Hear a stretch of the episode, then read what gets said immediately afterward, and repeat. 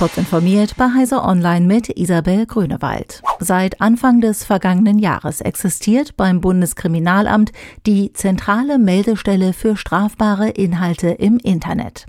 In den ersten 14 Monaten ihres Bestehens hat die ZMI insgesamt 7500 gemeldete Fälle von Hassrede und Hetze im Netz geprüft.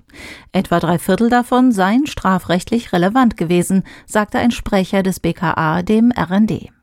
Die Informationen zu den Verfassern der Postings oder zu einer konkreten Gefährdung gibt die ZMI an örtliche Strafverfolgungsbehörden weiter. Allerdings melden Google, Meta, Twitter und TikTok derzeit noch nicht selbst strafbare Inhalte an die ZMI, weil sie eine Klage gegen einzelne Bestimmungen des Netzwerkdurchsetzungsgesetzes eingereicht haben.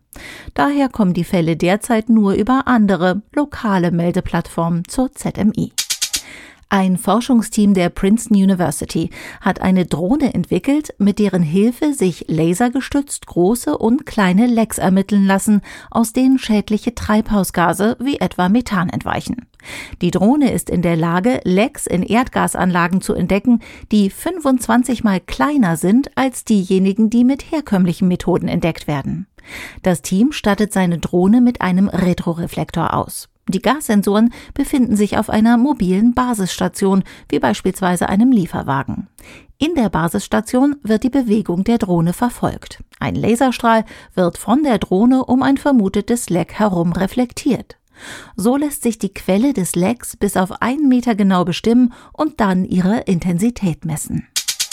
Auf seinem Online-Präventionsportal warnt das LKA Niedersachsen vor einer aktuellen Phishing-Welle, bei der Cyberkriminelle vorgeben, dass für die Zustellung eines Pakets noch Zollgebühren zu entrichten seien.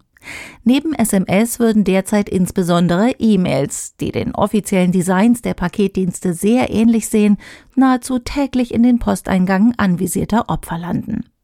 Die in den E-Mails und SMS auftauchenden Links zeigen Ähnlichkeiten zu den realen Webadressen der Paketdienste und auch die Webseiten, die zur Eingabe der eigenen Daten aufrufen, wirken auf den ersten Blick plausibel.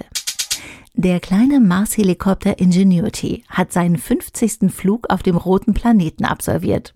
Das sind zehnmal so viel wie ursprünglich vorgesehen.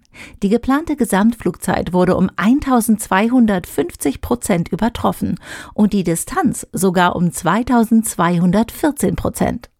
Doch das Ende ist womöglich nahe, denn einige Komponenten des Helikopters zeigen Verschleißerscheinungen. Zunächst aber soll das Gerät in den kommenden Tagen und Wochen sogar deutlich häufiger abheben, teilte das zuständige Jet Propulsion Laboratory der NASA mit. Diese und weitere aktuelle Nachrichten finden Sie ausführlich auf heise.de.